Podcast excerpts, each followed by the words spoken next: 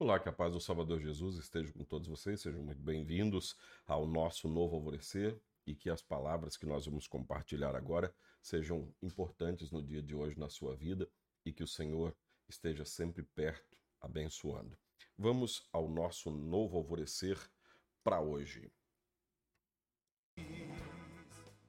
Olá, amados em Cristo, a paz de Jesus a todos vocês. Estamos começando o nosso novo alvorecer desta sexta-feira, dia 10 de março de 2023. Aqui é o pastor Jarbas, pastor da Igreja Evangélica Luterana do Brasil, aqui em Nova Venécia, no Espírito Santo. Somos a congregação Castelo Forte, fica aqui no bairro Bela Vista. A gente tem culto amanhã. Amanhã nós temos culto às 7 horas da noite e na próxima quarta-feira, culto de quaresma também às sete e meia da noite, no meio da semana, na quarta, às sete e meia, e no sábado, às sete. O Senhor está com a gente ou não? Deus tinha libertado o seu povo da escravidão do Egito e agora eles caminhavam no deserto, rumo à terra prometida. Tinham muitas dificuldades e o povo estava com muita sede e pediu para Moisés em Êxodo 17:2: Dê-nos água para beber. Moisés respondeu: Por que vocês estão reclamando? Por que estão pondo o Senhor à prova? Na verdade, as reclamações não eram contra Moisés e Arão, e sim contra Deus, pois foi Deus quem tinha tirado aquele povo da escravidão. A sede foi aumentando, o povo continuou reclamando. Eles gritaram contra Moisés, dizendo: Por que você nos tirou do Egito? Será que foi para nos matar de sede? Moisés pediu ajuda de Deus. O que é que eu faço com este povo?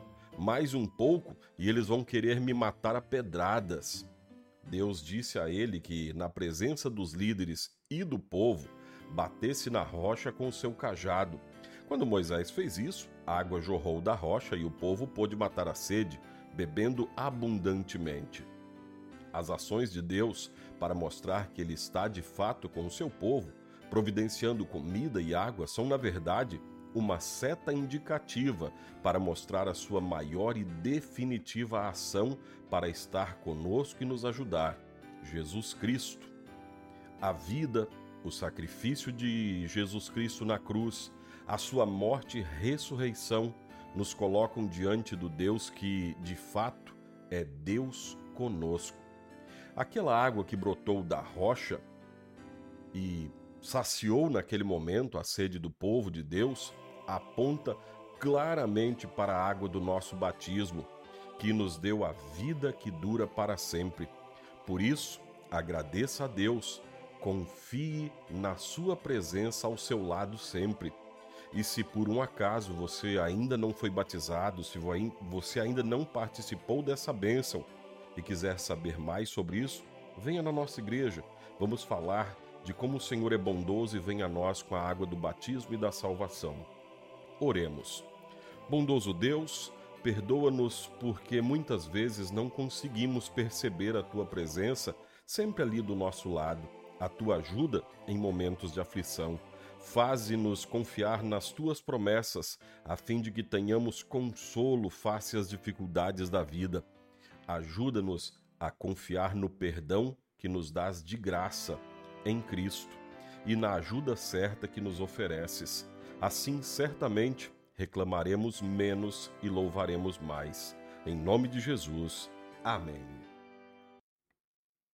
Assim concluímos este nosso novo alvorecer. A gente está se encaminhando aí para o final de semana, já chegando à primeira quinzena, o final da primeira quinzena de março. Já se vão dois meses e meio. Que Deus esteja abençoando o seu ano e abençoe toda a sua vida.